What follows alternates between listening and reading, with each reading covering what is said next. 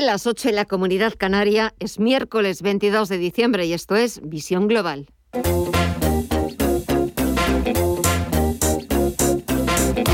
Esto es Visión Global con Gema González.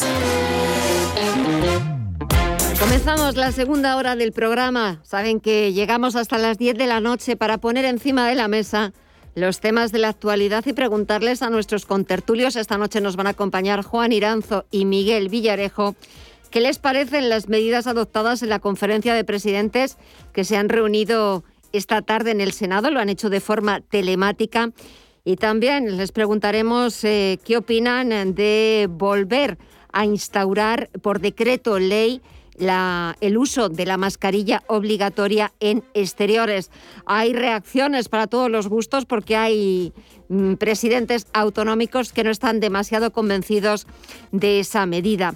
Un Consejo de Ministros extraordinario que se va a celebrar mañana precisamente para volver a imponer el uso obligatorio de, las, de la mascarilla, de las mascarillas en exteriores. Pero aparte del tema sanitario, también queremos conocer qué opinan de las nuevas previsiones del Fondo Monetario Internacional, que suponen un nuevo tijeretazo al optimismo de las estimaciones oficiales. El Fondo Monetario Internacional ha vuelto a revisar las cifras de las estimaciones de la economía española por segunda vez en apenas dos meses. Entre tanto, en Wall Street echamos un vistazo al principal mercado del mundo. Vuelven las subidas, los números verdes después de que muchos inversores estén convencidos de que Omicron, la nueva variante del coronavirus, solo va a tener un impacto temporal en la actividad económica y que no debería ser un problema, un obstáculo para la tendencia positiva general que estamos viendo en Wall Street. Echamos un vistazo a las pantallas. Dow Jones Industriales, un 0,53% arriba. 35.681 puntos. SP500 repunta un 0,7% en los 4.681 puntos y el Nasdaq Composite está subiendo un 0,8% en los 15.463 puntos. Está entrando dinero en la renta variable estadounidense y si echamos un vistazo al mercado de renta fija estamos viendo cómo sube el precio de los bonos y por consecuencia baja la rentabilidad. El interés exigido al Treasury americano, el bono estadounidense a 10 años, está bajando cerca de un 2% en el 1,45 y también está bajando el índice VIX de volatilidad un 7,7% y se está colocando en 19,38 puntos. Eso es lo que está pasando en la principal bolsa del mundo, pero vamos a ver cómo continúa la negociación a solo una hora de que cierren los mercados el resto de bolsas latinoamericanas. Mirella, cuéntanos. Pues está muy volátil la sesión. El Merval de Argentina ahora mismo se mantiene plano en los 84.134 puntos. El Bovespa en Brasil baja un 0,39%. El IPSA chileno retrocede un 0,5% hasta los 4.121 puntos y el IPC mexicano en los 52.210 puntos avanza un 0,24%. Si miramos al mercado de materias de materias primas y divisas, Estefanía Muniz, pocos movimientos. Eso es, al contrario, ahora mismo continúa todo prácticamente sin cambios. En el mercado de las divisas, el euro continúa subiendo, fortaleciéndose contra el dólar en los 1,13 dólares, subiendo casi medio punto. La libra, por su parte, eh, avanzando un 0,70% en los 1,33 dólares. Y en el mercado de las materias primas, el petróleo también en positivo. El barril de Bren lo vemos repuntar un 1,88% hasta los 75,35 dólares. El West Texas de referencia en Estados Unidos está avanzando un 2,38% hasta los 72,82 dólares y el oro, por su parte, superando esa barrera de los 1.800. Ahora estamos en los 1.805 dólares la onza. ¿Algún cambio en el mercado de las criptomonedas, Mireya? Sigue todo igual. El Bitcoin avanza un 0,5% hasta los 48.894 dólares. Ethereum sigue por debajo, pero cerquita de los 4.000 dólares. Cotiza en los 3.900 295 dólares, con un retroceso del 0,30%, más de un 6,5% se anota Cardano, hasta los 1,34 dólares y el Ripple en los 0,95 avanza un 3,64%. La actualidad nos deja más noticias de interés. Enseguida les eh, avanzamos lo que ha de sí esa conferencia de presidentes autonómicos que se ha celebrado, que se ha celebrado de forma telemática en el Senado, pero tenemos una última noticia y es que las cúpulas de comisiones obreras de UGT, de Y CEPIME están convocadas de manera extraordinaria mañana primera hora para votar su apoyo a la reforma laboral que el Gobierno quiere aprobar el próximo martes. Patronal y sindicatos convocan a sus cúpulas, a sus máximos dirigentes, para aprobar mañana un pacto de Nochebuena en la reforma laboral. Más noticias, titulares de las nueve con Mireya Calderón y Estefanía Muniz.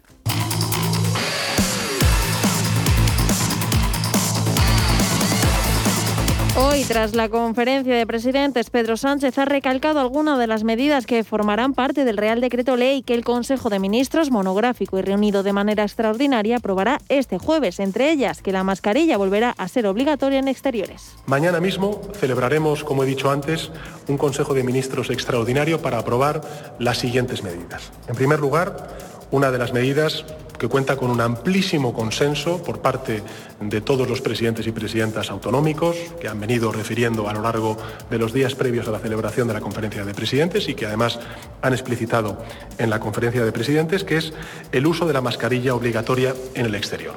Se mantiene la obligatoriedad en interiores y también en espacios abiertos al público. Vamos a incorporar unas salvedades cuando, por ejemplo, uno esté haciendo deporte o también cuando estemos en espacios naturales, ya sea el monte, ya sea la playa y, evidentemente, pues estemos solos. También ha hablado de que el Gobierno reforzará el uso de los efectivos militares, se intensificará y acelerará el proceso de vacunación. Para reforzar el trabajo de los profesionales sanitarios, reforzaremos los dispositivos con 150 equipos móviles de vacunación de las Fuerzas Armadas, puestos a disposición en consecuencia por parte del Ministerio de Defensa, y del mismo modo vamos a poner a disposición los hospitales de la red sanitaria o militar, entre ellos el Hospital Central de Defensa Gomezuya, Madrid, y el Hospital General de Defensa en Zaragoza, como centros de vacunación de apoyo a estas dos comunidades, Aragón y a la Comunidad de Madrid. Y por otra parte, el Ministerio de Defensa mantiene activado el mecanismo de refuerzo de rastreadores que sigue eh, a disposición de las comunidades autónomas como un recurso adicional. A día de hoy, el total de efectivos activados es de 1.052. Y por último, y tras los últimos acontecimientos y desabastecimiento de test de antígenos, ha recalcado que se venderán en farmacias estos test profesionales para que los puedan adquirir ciudadanos de a pie. Con carácter inmediato, vamos a favorecer el suministro de test. Existe ahora mismo una carencia de oferta derivada de la explosión de la demanda de, test y para ello lo que vamos a hacer es emitir autorizaciones temporales para permitir la venta en farmacia de determinados test de antígenos que ahora mismo son de uso profesional para que estén a disposición de toda la población. Esto va a permitir que en muy pocos días eh, probablemente la semana que viene tengamos una mayor disponibilidad de test para quien eh, quiera eh, comprarlos. Por su parte, el presidente de la Junta, Alberto Núñez Feijo, lamenta que no haya un marco común para las comunidades. O lamento porque hai comunidades que solicitaban un marco común O lamento por tamén no fondo porque o que fai o goberno central é ir contra os seus propios expertos que na reunión de onte cos directores xerais de saúde pública aconsellaban niveles 3 e niveles 4 con limitacións de aforos e con restriccións, pero, insisto, na reunión de hoxe o Goberno non quiso falar desto eh, en ningún caso. Y el legendacari Íñigo Urcullu se muestra sorprendido por no haber tratado medidas nuevas. Pensaba sinceramente que era con otro objetivo. Lo escuchado hasta el momento bien podría haberse tratado en un consejo interterritorial. Me ha sorprendido escuchar que mañana, día 23, se reunirá en Consejo de Ministros de manera extraordinaria para adoptar medidas que ya están decididas. Todo ello en un día en el que España supera el máximo de casos diarios de coronavirus por segundo día consecutivo con 60.041 contagios. La incidencia también se dispara a 784 casos por 100.000 habitantes. Y en la Comunidad de Madrid la incidencia se ha disparado también hasta sumar los 1.000 casos por cada 100.000 habitantes, con un 90% de prevalencia de la variante Omicron, tal y como ha señalado el consejero de Sanidad Enrique Ruiz Escudero. Es extremadamente contagiosa, sin embargo, la enfermedad cursa en su mayoría con síntomas más leves. Esto hace que a día de hoy la presión hospitalaria esté controlada. Tenemos ahora mismo un total de 969 pacientes ingresados, de ellos 806 en hospitalización y 163 en las unidades de cuidados intensivos. Por tanto, el crecimiento exponencial de estos casos no tiene de momento una repercusión en la misma proporción en, nuestra, en la parte hospitalaria. Peor está la situación en Reino Unido, que supera por primera vez los 100.000 los, los 100.000 casos perdón, de COVID en un día. Un balance sin precedentes desde el inicio de la pandemia y que evidencia el alto nivel de transmisibilidad de la variante Omicron. Pese a estos datos, el primer ministro Boris Johnson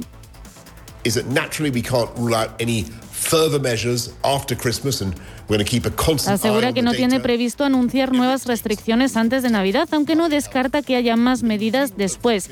El Gobierno sí ha acordado reducir de 10 a 7 el plazo de aislamiento para los contagiados en Inglaterra, siempre y cuando estén vacunados y den negativo en dos pruebas y el FMI rebaja sus proyecciones de crecimiento para España para este año en más de un punto, al 4,6%, frente al 5,7% que había previsto en octubre. Y para 2022 las reduce otras seis décimas al 5,8% frente al 6,4% que vaticinó en otoño. Como resultado del recorte, la recuperación de los niveles prepandemia no se producirá hasta finales de 2022 o principios de 2023, señala la declaración que ha publicado el FMI con motivo de la visita a España que han hecho estos días sus expertos para redactar el llamado artículo cuarto sobre la economía española. El precio de la electricidad sigue desatado, superará los 400 euros por megavatio hora en las horas centrales de mañana jueves. De hecho, entre las 8 de la mañana y las 10 de la noche estará por encima de los 400 euros el megavatio hora. El precio mínimo será de 303 euros a las 3 de la madrugada. Con esta nueva cota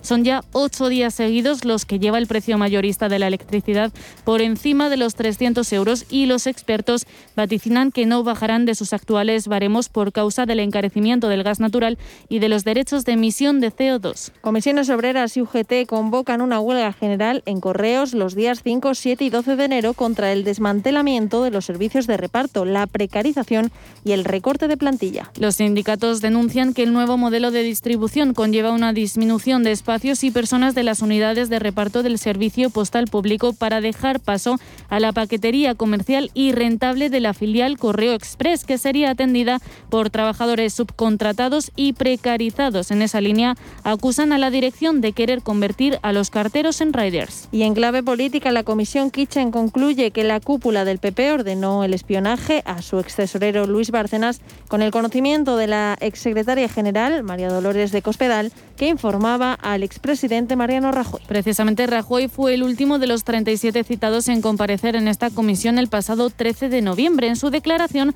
el expresidente negó que existiera una caja B en el Partido Popular, la propia existencia de la trama Kitchen, y desmintió haber conocido al excomisario Villarejo. Cospedal compareció antes que él, pero se acogió a su derecho de no declarar, aunque sí lo rompió para asegurar que Bárcenas y Villarejo mienten.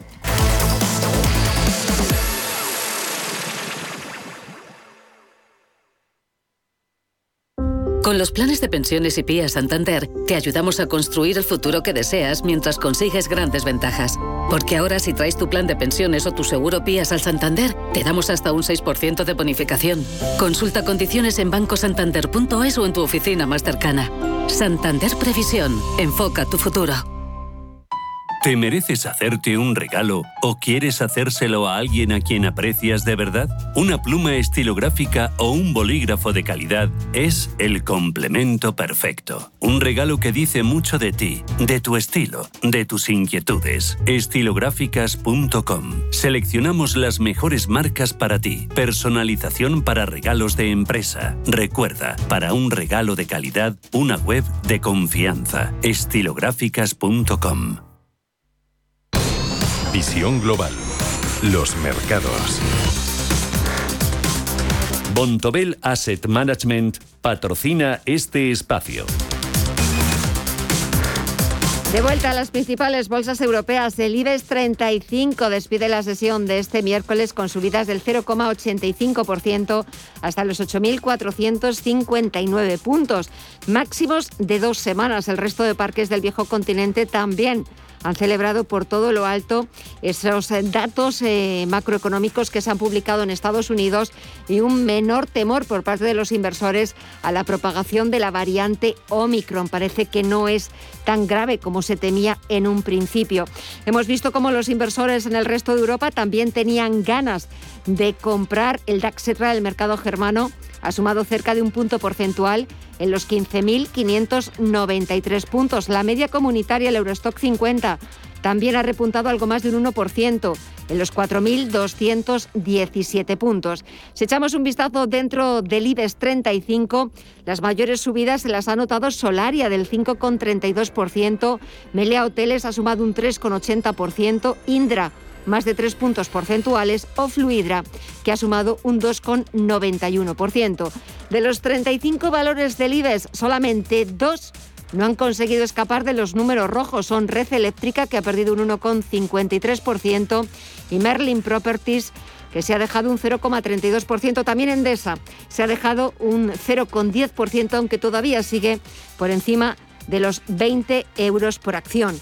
Por cierto que Inditex ha sumado un 0,4% el mismo día que los analistas de Credit Suisse han rebajado su precio objetivo hasta los 26 euros desde los 27 eh, euros anteriores al cierre. Inditex ha cerrado por encima de los 28 euros.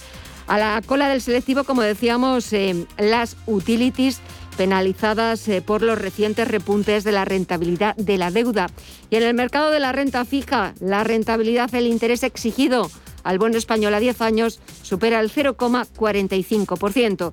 Echamos un vistazo, vamos a ver qué nos depara la agenda de mañana jueves 23 de diciembre. Mireya, cuéntanos. Pues mañana jueves la jornada viene marcada en España por el dato de la contabilidad nacional del tercer trimestre que publica el INE, que también saca a la luz la cifra de negocio empresarial de octubre, mientras el Banco de España da a conocer la balanza de pagos del tercer trimestre. En el ámbito empresarial destaca el dividendo de línea directa de 0,02 euros por acción. En Estados Unidos conoceremos las solicitudes iniciales de subsidio por desempleo, los pedidos de bienes duraderos de noviembre, los ingresos y gastos personales del mes pasado y la confianza del consumidor de la Universidad de Michigan de diciembre. Bontobel Asset Management ha patrocinado este espacio. Bontobel Asset Management calidad suiza con el objetivo de obtener rendimientos superiores a largo plazo.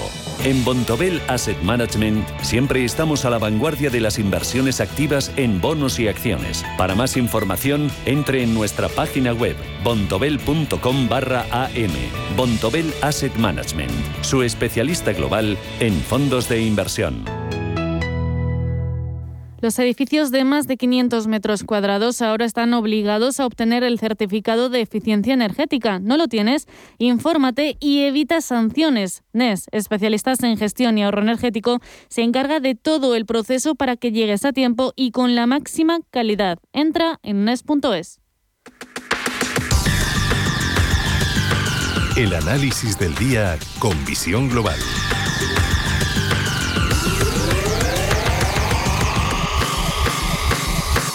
Y el análisis lo buscamos con Ricardo Comín, director ejecutivo de Bontobel. Ricardo, muy buenas noches. Hola, buenas noches, ¿qué tal? ¿Cómo estáis? Muy bien, ya casi a puntito de poner eh, el cierre a este ejercicio, a este 2021, que desde el punto de vista de los mercados, de las bolsas, que es lo que nos interesa, eh, ¿cómo ha sido? ¿Cuál sería el balance que hacéis desde Bontobel de este 2021? Bueno, pues ha sido un año que realmente con todo lo que es el tema eh, de las bolsas o renta variable ha sido un año mucho más positivo en cuanto a cifras de lo que nos podíamos esperar. Hemos seguido viendo, sobre todo en renta variable norteamericana, máximo tras máximo. Y los resultados eh, eh, de, las, de las empresas han sido también mucho mejor de lo esperado. Todo ello con la corrección que estamos viendo al final de año, pero lo que es eh, el año entero en sí ha sido un año muy, muy positivo. En renta fija ha sido más complicado. Eh, también esperábamos que fuese así. Desde el principio de año las, lo que son los, eh, las yields eran, eran muy escasas y, y, se, y se podía llegar a complicar también todo el tema de una, de una, de una amenaza de subida de tipos o que la curva empezase a, hacia, hacia arriba como finalmente ha sido. Pero bueno, en general creemos que ha sido un año bueno y que, y que ha sorprendido positivamente. Ha sido un año bueno, sobre todo en Estados Unidos, en la renta variable estadounidense, que verdaderamente eh, parece inmune a cualquier eh, tipo de, incertidumbre, eh, ni los repuntes de la inflación, ni las posibilidades de subidas de tipos de interés en 2022 por parte de la Reserva Federal Norteamericana, ni de la variante Omicron. Parece que nada puede con el ánimo de los inversores estadounidenses en comprar, seguir comprando, sobre todo, bueno, pues eh, las acciones de los grandes, eh, de las FAN, que verdaderamente no sé dónde van a tener el techo, porque continuamente siguen subiendo y marcando nuevos máximos.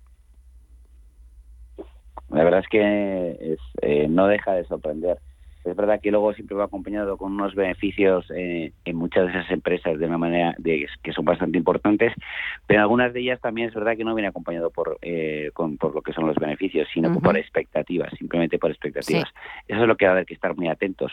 Eh, a ver que las expectativas no decepcionen, porque además el mercado cuando está mm, tan alto, cualquier corrección suele ser fuerte y además tras una corrección fuerte eh, lo que suele pasar es que no no no no tiene no, no, tiene freno y puede llevar a que, que el mercado sobre reaccione eso es un poco lo que hay que tener en cuenta de cara a futuro. Habrá que fijarse en aquellas eh, compañías que puedan tener eh, unos resultados eh, más reales eh, o que realmente acompañen los resultados y que además se puedan estar sostenidas en el, tiempo a pesar de una amenaza de inflación, a pesar de una amenaza de una variante Omicron, bueno, a pesar de todas las diferentes situaciones que vemos que puede llegar a, a, ver y que lo estamos viendo como muy condensado en este final de año. Es verdad que lo estamos viendo como muy condensado. Parece que ahora en este mes de diciembre se está concentrando como toda, toda la información.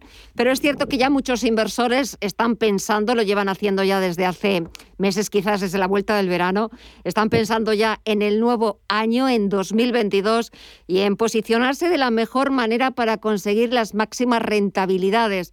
¿Dónde habría que estar o empezar a estar posicionado en 2022? ¿Qué activos pueden hacerlo mejor que otros? Es verdad que no tenemos la bola de cristal, pero bueno, eh, hay indicios también que nos van a, asegurando que unos se van a comportar mejor que otros, ¿no?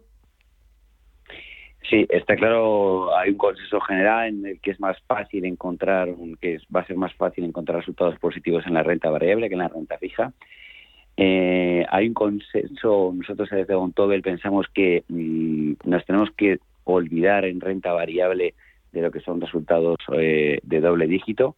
Eh, tendríamos que estar hablando de resultados mm, de un solo dígito y además estaríamos hablando en mitad de la tabla de ese, de ese, de ese, simple dígito. Eh, habría que irse a aquello que no que no ha tenido un, resultado demasiado explosivo durante el año 2021 y sobre todo habría que irse a aquello que está sostenido en, en situación eh, muy controlable. Es decir, eh, aquellas empresas que tengan ventajas competitivas, aquellas empresas que no tengan que depender de una financiación que pueda llegar a resultar más cara, aquellas empresas eh, que en este caso tengan una ventaja competitiva en cuanto a nombre o en cuanto a posicionamiento de marca y que sea mucho más difícil que la competencia pueda, pueda llegar a eh, comerles espacio. Y aquellas empresas sobre todo que puedan trasladar a, los, a sus, a sus eh, resultados lo que puede ser una subida de costes. Es decir, aquellas empresas que puedan subir los precios y que tengan una demanda menos elástica de lo que cabría eh, o más inelástica de lo que cabría esperar. Eso por la parte de renta de la renta variable. Por la parte de renta fija, eh, como siempre apoyados en, la, en las yields, es un bien escaso. Es verdad que ahora con lo que está pasando a final de este año, las yields se han ampliado. van a estar más ampliadas que a principios del año 2021 y donde principalmente creemos que va a haber eh, de los que, que, está el mundo de renta fija va a ser en, renta fija corporativa eh, para países desarrollados y en renta fija gubernamental y corporativa para países emergentes. Y voy a preguntarte ya para terminar, ¿qué tal se van a comportar el próximo año los emergentes? ¿Van a seguir despuntando? como lo han hecho así medianamente, moderadamente este año? ¿Va a ser el año 2022 de los emergentes o va a seguir tomando la batuta Estados Unidos? Bueno, em, el, tipo de empresas que nos que nos puede llegar a interesar más o que más nos llaman la atención, en ese caso Tobel, es fácil encontrarlos en el mercado americano, pero la potencialidad de un mercado muy exuberante, muy eh, que crece mucho más rápido, está siempre en emergentes. Esa exuberancia o ese mayor potencial siempre va acompañado de a lo mejor un mayor un mayor riesgo o unas mayores correcciones. Entonces eh, eh, puede llegar a tener una volatilidad mayor. Pero en el medio largo plazo estamos convencidos de que los emergentes van a seguir batiendo a los países desarrollados y encima los emergentes en la parte de renta fija tienen una ventaja con respecto a los desarrollados, que es que ya han subido tipos. Entonces, eh, bueno, la amenaza de una subida de tipos en los países emergentes de manera local es eh, más pequeña que a lo mejor en, lo que o, se ve menos eh, de cara a futuro que lo que pueden pasar en los países desarrollados. Pues gracias por el análisis, por ese balance que hemos hecho de 2021 y las previsiones o estimaciones para 2022. Ricardo Comín, director ejecutivo de Bontobel, muchísimas gracias como siempre que pases una muy feliz Navidad, un feliz año nuevo, una feliz entrada y salida de año y hasta otra próxima ocasión. Un fuerte abrazo. Muchísimas gracias. Igualmente, los mejores deseos. Gracias. Hasta luego.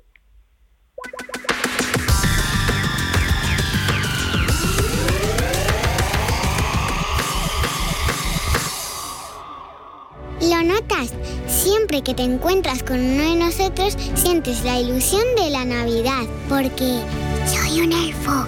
Y si tú quieres ser un elfo, solo tienes que acordarte del niño que fuiste. El corte inglés. Mantenemos viva la ilusión.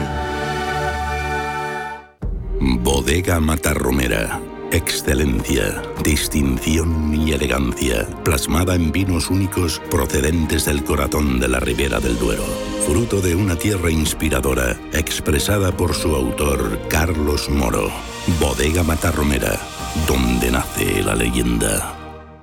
¿Le gusta el queso? ¿Y cuidarse? Entonces, disfrute con quesos Lodin, galardonados en premios internacionales como los World Cheese Awards y reconocidos por la Fundación Española del Corazón. Quesos de sabor extraordinario y con menos grasa saturada, cremosos, curados, añejos, todo un placer para el paladar a la vez que se cuida. Consulte su web www.lodin.net. Queso Lodin, el doble de bueno.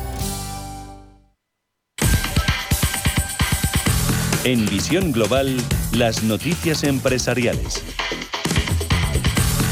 Última oferta de Telefónica. Los sindicatos sobre su plan de suspensión individual eleva el máximo porcentaje de salidas en áreas consideradas estratégicas hasta el 38% desde el 36% que daba en la reunión del martes. Hasta los 2.980 empleados desde los 2.900 que dio en el último encuentro. La opción para inscribirse estaría vigente en caso de salir adelante hasta el 1 de febrero. Podrían acogerse 4.532 trabajadores de la empresa que cumplan con los requisitos de tener 54 años y más de 15 años de experiencia en la compañía. De aprobarse el plan, los empleados que se acojan saldrían de Telefónica con un 68% de sus salarios si nacieron en 1967 o un 65% si lo hicieron en años posteriores. Inditex continúa ampliando las instalaciones de su sede de Arteixo. Después de inaugurar en marzo los nuevos estudios de Zara.com en los que invirtió 130 millones, el gigante textil destinará otros 238 millones a la construcción de un edificio de 100 170.000 metros cuadrados en el que ubicará los equipos comerciales y de diseño de Zara. Entre otros elementos de eficiencia energética, la compañía destaca un sistema aerotérmico de climatización de alta eficiencia que genera un ahorro energético del 15% respecto a sistemas convencionales. Y según el octavo observatorio Nestlé, revela que el 33% de los españoles comerá más veggie esta Navidad, es decir, que preparará platos con más vegetales, hortalizas e incluso se atreverá a incluir alternativas a la carne y a los lácteos en el menú. Preguntados por las razones que los ha llevado a cambiar el menú navideño por uno más verde, el 27% asegura que es por motivos de salud, pero el 22% lo hace por la crisis climática y preparará recetas más flexitarianas, vegetarianas o veganas para ser más sostenible con el planeta. En un país donde los platos tradicionales tienen tanto peso que 3 de cada 10 personas apuesten por verduras o incluso incluyan alternativas a la carne y a los lácteos en estas fechas, es un punto de inflexión. Además, si echamos la vista atrás, el 45% reconoce que esta Navidad será más veggie que la de hace cinco años. Estos datos muestran que la crisis climática preocupa y que vamos hacia una alimentación más sostenible.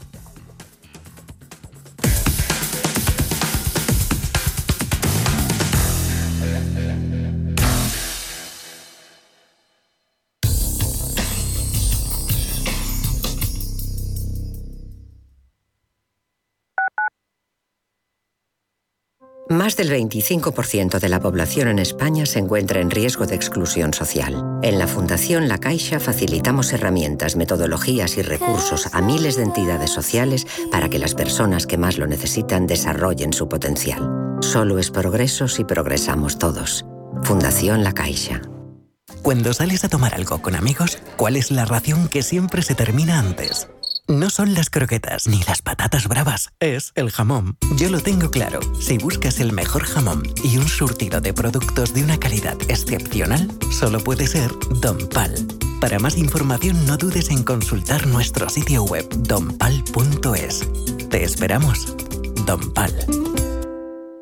Quiero alquilar mi casa, pero ¿y si los inquilinos no me pagan o no cuidan el piso o tengo quejas? Deja de preocuparte, porque en Renta Garantizada te protegen de todo. Cobrarás tu alquiler todos los meses aunque no pague el inquilino y se ocupan de la gestión del día a día. Y tú, tranquilo. Infórmate en el 910 1095 o en rentagarantizada.es. Alquiler garantizado.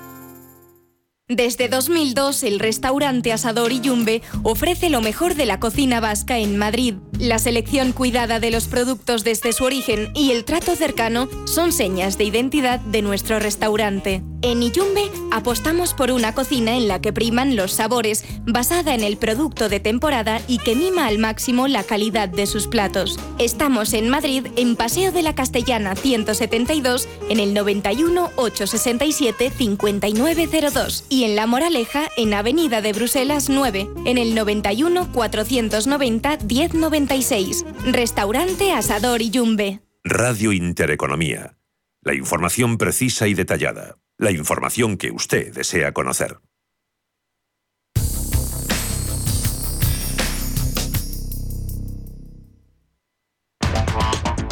En Visión Global, la tertulia de los negocios.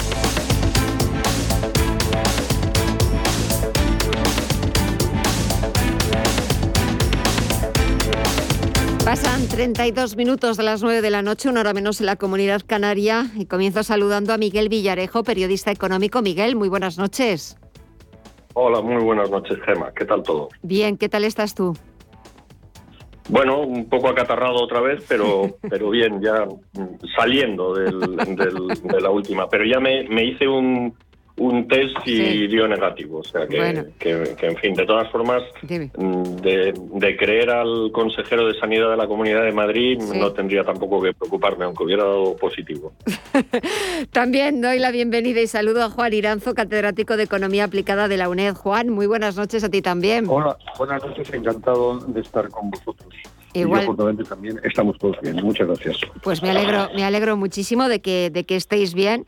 La verdad es que viendo las cifras eh, que ha publicado el Ministerio de Sanidad de la incidencia, de los contagios, de esa nueva variante Omicron, la verdad es que me temo que nos dicen los políticos que no van a ser las Navidades de 2020 pero me temo que va a haber que actuar con mucha prudencia, con mucho cuidado, si no queremos que las cifras eh, nos sobrepasen y sobre todo si no queremos sobresaturar la atención en los hospitales, la atención primaria, que es donde debería ir eh, todo el foco. Eh, quería empezar precisamente por este tema, por esa conferencia de presidentes autonómicos que se ha celebrado esta tarde en el Senado. Mañana Consejo de Ministros extraordinario para volver a imponer el uso obligatorio de la mascarilla. Y ya estaba leyendo en Twitter que el líder de Vox, Santiago Abascal, dice que no la va a llevar. A ver, Miguel. Bueno, me parece muy bien. Que, en fin, no, no es no es lo que lo que cabría esperar de un político responsable. O sea, lo, lo que tendría es que argumentar en público cuál es el motivo por el que él cree que no se debe llevar. No mm, esto de alguna manera promover la desobediencia civil, que ya todos tenemos, mm, hemos tenido bastante agitación con las cenas navideñas. Me imagino que todos tenéis, tenéis un cuñado o un sobrino que, que cuestiona las medidas restrictivas porque van contra, atentan contra nuestros derechos naturales y constitucionales, etcétera, etcétera, y, un político como, como Abascal, pues lo que debería es dar ejemplo de sensatez. Entonces me parece muy bien que él considere que no hace falta el llevar la mascarilla, pero que por favor explique en qué estudios se basa. Yo también esto pienso que al aire libre evidentemente se puede tener cierta cierta flexibilidad pero también conozco un montón de, personas que han celebrado barbacoas al aire libre y, han acabado contagiados de, COVID porque esto, hoy ayer, no sé si será cierto porque todavía la información que tenemos de Omicron es bastante anecdótica y, en fin, es, parcial, leí que, que, era tan contagioso Omicron como, como el sarampión. En ese caso, pues efectivamente la mascarilla en espacios abiertos no estaría no estaría de más, especialmente allí donde no se puede guardar la distancia, o sea, en, en, las aglomeraciones, en, en, un montón de sitios. Yo creo que, que no que no está no está no está de más insisto, siempre que todo esto se haga con, con, el, con, con el consenso, con el, que es lo que, lo que vienen a decirte los, los expertos. Por lo demás, las medidas del gobierno me parecen que a mí me parece que fue un, un poco una comparecencia pánica la del otro día mm, que estábamos todos pendientes de ver qué nos va a decir este hombre y luego no dijo nada. pero vamos, las medidas también tampoco son muy son muy muy restrictivas. Quien pensase mm, todos estos cuñados y sobrinos que van diciendo que esto es una dictadura quien pensase que iba a haber una reedición de, de, la declaración del estado de alarma, pues se ha debido de quedar bastante frustrado y ahora son las comunidades las que tienen que tomar medidas porque la, también la incidencia varía de una comunidad a otra. No tiene ningún sentido aplicar las mismas medidas en el, en, en el País Vasco y en Navarra que en otras comunidades que están que están que están mucho mejor. Entonces bueno pues cada una tendrá y no no hace falta una ley paraguas para que las comunidades autónomas adopten ningún tipo de restricción respecto de los horarios respecto de las aperturas o cierre del, del ocio nocturno ni siquiera incluso en la, la declaración de un toque de, de, queda. Lo único que tienen que hacer y lo sabemos porque ha habido las suficientes sentencias a lo largo de estos meses como para saber que si argumentan razonablemente estas medidas, los tribunales superiores de justicia de cada comunidad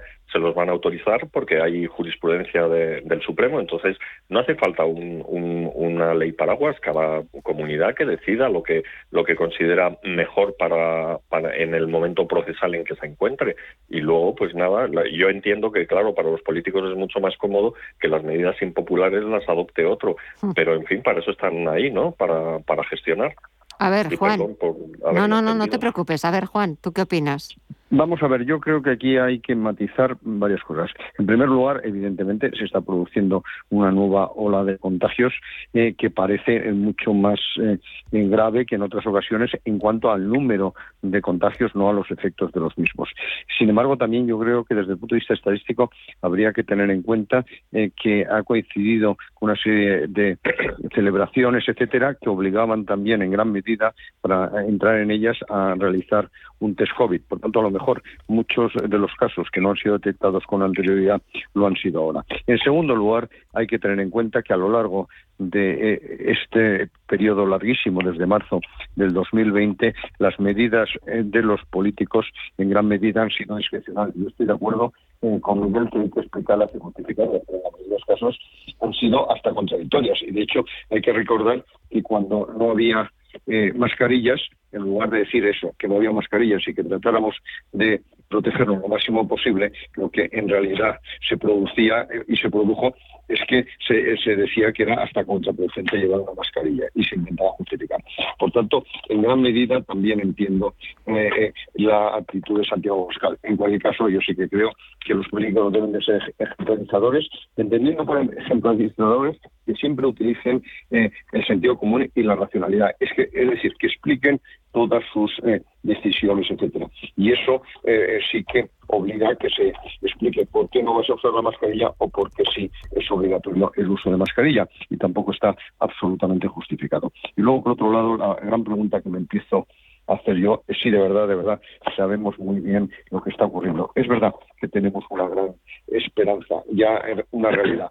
No solo la vacunación, que por supuesto yo creo que está amortiguando los efectos, pero es una vacuna bastante especial porque no evita el contagio eh, de la persona que, se ha vacunado y no evita que eh, transmita la enfermedad. Por tanto, es verdad que es una situación bastante excepcional y, por tanto, también creo que el pasaporte COVID, etcétera, lo que ha hecho es dar eh, una falsa seguridad, una confianza que no era real, que eso también hay que tener en cuenta. Y luego, por otro lado, yo sí que creo que es importante eh, que se desarrolle y se apruebe, porque ya está desarrollado precisamente los medicamentos antivirales, aquellos que pueden curar rápidamente la enfermedad eh, si los ingieres en los cinco primeros días de síntomas. Eso yo creo que es clave. Pfizer ya lo tiene aprobado en Estados Unidos y yo sí que creo que esa sería una de las medidas urgentes que se pudiera utilizar cuanto antes en Europa y por tanto en España. Eh, hablamos, si os parece, de, de esas estimaciones a la baja del Fondo Monetario Internacional, de, no sé ya si llamarlos los hombres de negro, porque ya no sé cómo irán vestidos, pero bueno, de los técnicos del organismo internacional que han estado pues aquí en España estos días, bueno, pues eh, eh, removiendo y poniendo patas arriba todos los datos, números, cuentas de, la economía española. Y no sé si tenemos que fiarnos de esas eh, nuevas estimaciones, de esas nuevas previsiones, o seguir creyendo en ese optimismo, en ese cuento de hadas del gobierno y de sus estimaciones. A ver, Miguel. Bueno, yo me... Eh, ah, perdón. O Juan, me, da lo mismo, ¿eh? Sí que me gustaría. Sí. yo me fío muchísimo de esas. bueno, claro, eh, no, es que quería decir que lo que ha ocurrido es que el Fondo Monetario Internacional lleva conectando eh, con Intereconomía Radio desde hace un tiempo y por tanto lo que ha hecho es escuchar nuestros razonamientos y ajustar las previsiones que tenía, no a las del gobierno, sino a las que nosotros venimos explicando y justificando desde hace muchos meses. Hay que tener en cuenta que desde hace muchísimos meses se, eh, se viene diciendo en estas ondas, o venimos nosotros diciendo, que era prácticamente imposible que la economía española creciera más del 5% en el año 2021. Bueno, pues desgraciadamente la realidad, y en este caso ahora las previsiones del Fondo Monetario Internacional, de la Unión Europea, de la Comisión Europea, del Banco España, pues nos han dado la razón. Nos lo han dado muchos meses después. Y luego, por otro lado, lo que parece bastante castiano es que el Banco de eh, España, después de revisarlo, eh, la revisión del Banco de España, que al fin y al cabo es un organismo absolutamente público, eh, el gobierno siga empecinado en los datos que tiene previsto de un 6,5%, de un 6,2, 6,5%, depende de cómo vienes, para este año. Eso además es especialmente grave porque hay que tener en cuenta que es la base para las estimaciones y el crecimiento y, por tanto, el presupuesto y, la estimación de ingresos del año que viene. Por tanto, a mí me parece que el Fondo Monetario Internacional ahora ya, por fin, ha obrado bastante más eh, eh, eh, coherente con la realidad de la economía española. Y que quede muy claro que nosotros aquí, cuando criticamos, cuando cambiamos los, los rectificamos porque no creemos que son viables, etcétera, no lo hacemos por un aire de crítica, sino un aire de tratar de establecer cuanto antes lo mejor. A ver, Miguel. No, bueno, no tengo mucho que añadir. O sea, es evidente, pues los datos que, sacó el otro día el Banco de España eran muy muy elocuentes. El, el consumo interno pues no, no está creciendo con el vigor inicialmente previsto y, y, tampoco, sobre todo, la, inversión tampoco. Lo único que se mantiene es esto, la, la inversión, el gasto público y, y, sobre todo, sorprendentemente, porque ese ha sido siempre nuestro flanco débil, el sector exterior. Estamos, estamos exportando como nunca. Lo que sucede es que estos dos motores tienen, evidentemente, no tienen mucho recorrido ya. El, el gasto público con el nivel de endeudamiento y de déficit con, el, con los que vamos a cerrar, pues es muy difícil que siga, que siga creciendo. Y las exportaciones, pues a mí me, una de las cosas que más me inquieta, porque he oído también antes de que entráramos nosotros que, la bolsa es optimista y que no piensa que Omicron vaya a, suponer una perturbación tan grande como fueron esto la, variante de Wuhan primero y luego y luego Delta.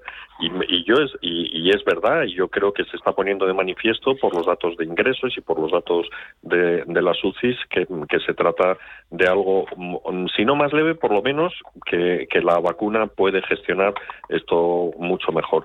Pero claro, hay muchos países, especialmente en Asia, que, y en Oceanía que, a lo que juegan es al COVID cero. O sea, acabo de esta mañana estaban dando las noticias, una ciudad mm, china de 13 millones de habitantes se ha confinado por completo porque había 43 casos positivos. Entonces, mm, claro, ¿eso qué quiere decir? Pues que muchos puertos de, de Asia y, de, y de Oceanía no van a recuperar la, actividad normal mientras ellos sigan practicando el COVID cero. Y dejar de practicar el COVID cero es muy complicado porque son poblaciones que no son como las europeas o como las occidentales, que nos hemos inmunizado en parte por la vacuna y en parte mediante contagios. Entonces, abrir o cambiar de política para ellos va a ser muy complicado porque tienen que vacunar a muchísima gente en muy poco tiempo y luego además esas vacunas, si abren sin más, pues les van a producir una explosión de, ingresos y de fallecidos porque las vacunas tienen un, también un, margen de error. Entonces todo eso hará que la economía no se normalice, las cadenas logísticas no se normalicen y si a eso añades que no sabemos qué está haciendo Putin con el gas, esto pues tampoco podemos esperar que bajen los precios de, de la energía hacia corto plazo. De modo que yo en, en el corto medio plazo pues no puedo ser muy optimista y claro, sí, me sumo a los hombres de negro del FMI de, y de Juan Iranzo y, y, tampoco entiendo muy bien por qué el gobierno se empecina en no revisar sus, su cuadro macro, lo tendrá que hacer tarde o temprano, pero vamos, mejor antes que, después, digo yo.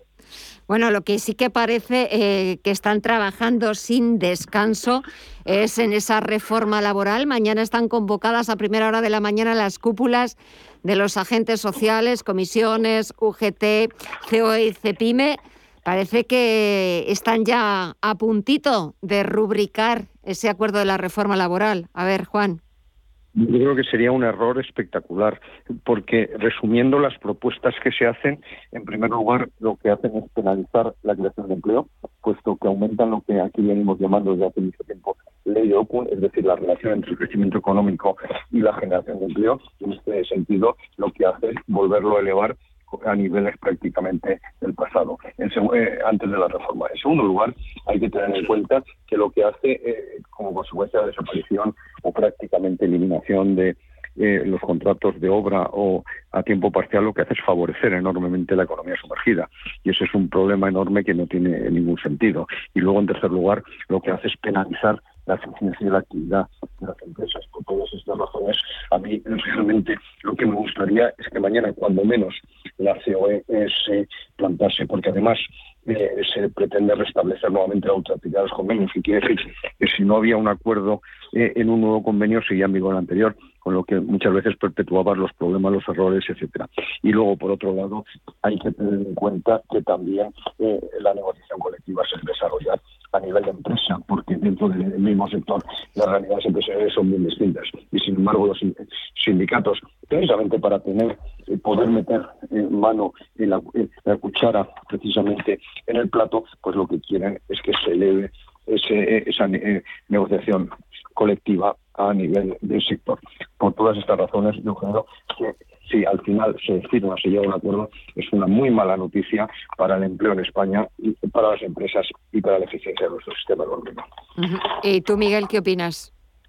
Hombre, yo creo que de esta reforma mm, no, no, no puede salir nada bueno en el sentido de que mm, todo el esfuerzo del gobierno, mucho más antes que ahora, después de que haya intervenido la Unión Europea, y de que haya prevalecido cierta razón, pero todo el esfuerzo del gobierno era para recortar flexibilidad. Entonces, lo que lo que mañana vamos a ver es la intensidad de ese de ese recorte.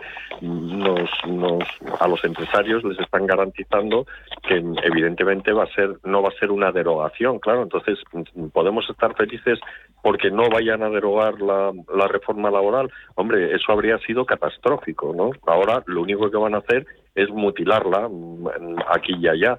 Eh, ¿Qué efecto va a tener esa mutilación? Pues dependerá mucho de, de, los medios, de cómo se pongan en práctica, pero yo estoy de acuerdo con Juan en que, en que esto para lo único, si tú mm, lo que haces es prohibir los contratos temporales y no le das más alternativa al empresario que o fijo o un contrato temporal de seis meses, pues mm, lo que en las grandes empresas pues podrán absorber las, las pérdidas de productividad que eso comporte, pero el, el problema es, es el, las pymes españolas. Ahí en las pymes españolas, pues sencillamente mm, con unos márgenes muy, muy justos, en una situación que no es la óptima, con una economía que todavía sufre sufre muchas limitaciones por culpa de, del COVID y de la incertidumbre, pues al final, ¿qué, ¿cuál va a ser la opción? Pues muchas se van a, muchos empleos se van a sumergir sencillamente porque no, no van a poder cumplir. Y entonces lo que es, es la, la, la paradoja hipócrita de los sindicatos que pretenden esto mm, vendernos, que mejoran las condiciones de los trabajadores, cuando en el fondo lo único que hacen es preservar las condiciones de unos privilegiados que son sus afiliados, mm. mientras mm, les importa un higo lo que pase con la gran masa de trabajadores que están en pequeñas empresas que no pueden que no pueden soportar desde luego una una imposición salarial un aumento salarial centralizado que o sectorial que sería que sería una catástrofe. Entonces vamos a ver qué es lo que sale mañana de, de, la reunión, pero bueno, evidentemente salga lo que salga, no es una buena noticia porque supone un recorte de una de una ley que incluso en el después de la reforma de, de Fátima Báñez todavía había que haber seguido flexibilizando. Lo lógico es que es que no, no hubiera ningún tipo de impedimentos por parte del empresario y lo que hay que hacer es que allí donde haya perdedores o perjudicados, pues acude al Estado, como sucede en los países del norte de Europa, en muchos de los cuales no hay ni salario mínimo ni indemnización por despido, y lo que sucede es que sencillamente al trabajador que pierde su empleo, pues rápidamente lo coge las, la, la, red de seguridad social, lo forma, lo reorienta y lo prepara para volverlo a, a, poner a trabajar. Aquí, como las políticas activas son la gran asignatura pendiente, pues no podemos esperar que suceda algo así. Así que nada, pues con paz de espera, pero con tono más bien fúnebre que alegre. Juan. No, efectivamente, eh, yo estoy completamente de acuerdo eh, con lo que se está diciendo. Yo no puedo entender eh, que una eh, medida de tanta trascendencia se tome solo por razones ideológicas, por una eh, bueno promesa electoral, sobre todo de la izquierda más radical, de Podemos, del Partido Comunista, etcétera, y que sabiendo, porque yo creo que no se puede ser tan ignorante, por lo menos el presidente del gobierno, que se supone que es un compañero eh, economista, bueno, eh, las perversidades que puede generar esta reforma que sigan adelante. A mí me parece enormemente preocupante porque pone claramente de manifiesto que el gobierno no gobierna pensando en el interés general, sino como muy bien decía James en el interés de sus electores más directos. Mm. Lo que sí que ya estamos a punto de recibir, que Bruselas dio ayer el visto bueno, es ese primer tramo, ese desembolso de 10.000 millones de euros. Hoy estaba súper contenta la vicepresidenta económica Nadia Calviño. Miguel. Pues no, no es para menos, o sea, estará muy contento. Ahora de lo que se trata es de ejecutar ese gasto, que en eso mm, es, es en esa parte es en donde tenemos muchas asignaturas pendientes el problema es que canalizar esa ayuda está muy bien siempre y cuando se destine a, actividades eh, productivas y no y no se malgaste y, y, sobre todo se gaste. El problema ahora no es que mm, pase como con Zapatero que regaba el país de dinero, sino que sencillamente ese, ese gasto no se está ejecutando. Los italianos han optado por un, un modelo diferente, o sea, ellos gastan primero y preguntan después, eh, que en fin, no, no, seguramente dará lugar a, a, mucho despilfarro, pero desde el punto de vista keynesiano, desde luego les va les va a impulsar más la economía.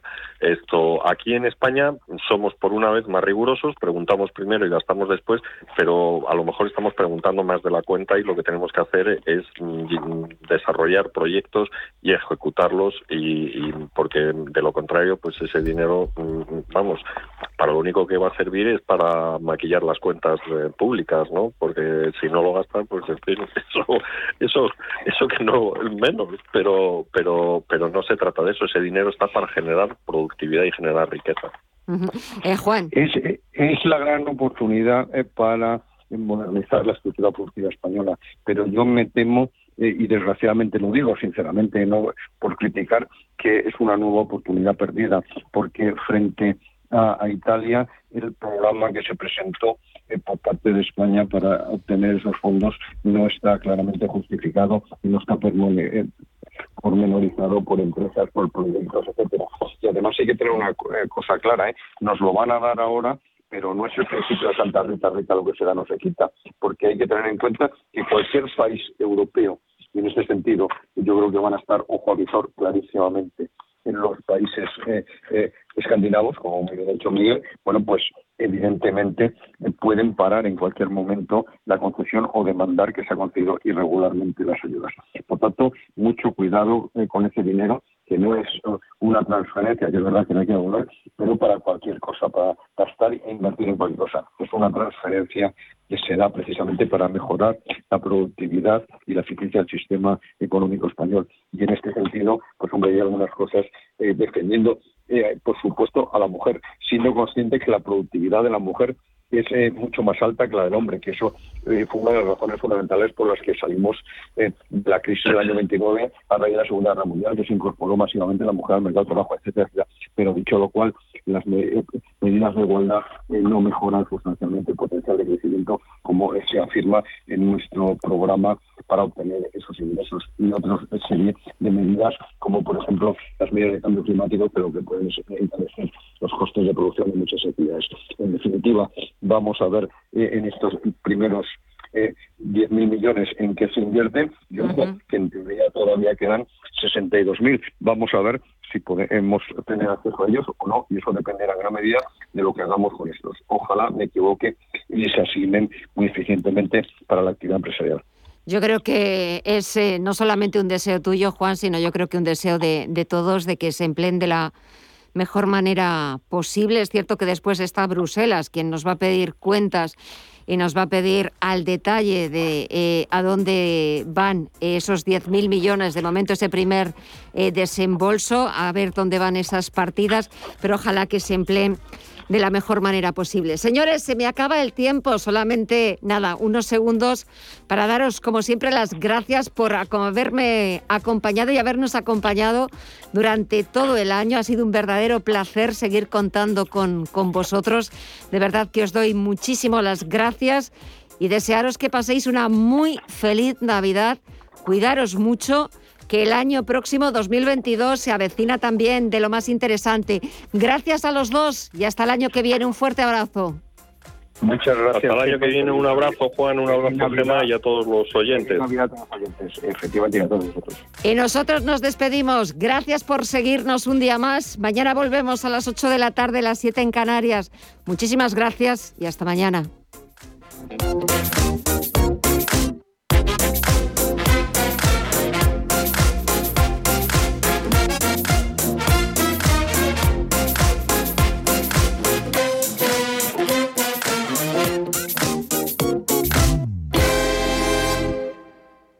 No sé de dónde vamos a recortar más. ¿Sabes lo que es la eficiencia energética? NES te demuestra que sí puedes ahorrar más en energía. En NES son expertos en ahorro y auditorías energéticas. Trabajan con las mejores empresas y al mejor precio. Ellas les avalan. Infórmate en NES.es. Te realizamos un estudio de forma gratuita. Pregunta y contacta en info.nes.es. NES, conviértelo en tu partner energético. Si estás pensando en comprar una casa, entra en cuchabank.es y accede a nuestra oferta hipotecaria. Cuchabank, el banco de tu nueva casa. ¿Estás buscando un broker para operar en el mercado americano? eBroker te ofrece futuros y opciones de CME Group, con tiempo real gratuito, garantías intradía y comisiones muy competitivas. ebroker.es el broker español, especialista en derivados. Producto financiero que no es sencillo y puede ser difícil de comprender. ¿El mejor hotel para la celebración familiar que estás preparando? En Rafael Hoteles te ofrecemos todo lo que necesitas. Salones privados con luz natural, jardines y terrazas, cuidada gastronomía, aparcamiento y un servicio profesional que te asesora en todo el proceso. Llama al 902 100 015 o consulta rafaelhoteles.com. Bahía Azul, bienvenido al paraíso. Y para que vengas con todas las garantías, reserva con tranquilidad y confianza sin gastos de cancelación hasta 7 días antes de tu entrada. Utiliza el código NEWSWIN21 y disfruta de un descuento del 25% en tu reserva. Descubre las mejores experiencias para tu estancia en Fuerteventura, dentro y fuera de las villas, y tu aventura será inolvidable. Bahía Azul Resort en Fuerteventura y en bahiazul.com. El domingo 26 de diciembre, programa especial en Amos de Casa a las 10 de la mañana. Retransmisión del primer Belén viviente de Madrid desde la parroquia de Santa Catalina de la Buré. Entrevistas con los personajes de este extraordinario evento que nos acercarán a la auténtica Navidad. No te lo pierdas. El domingo 26 de diciembre a las 10 de la mañana en Radio Intereconomía. Vive la Navidad. Son las 10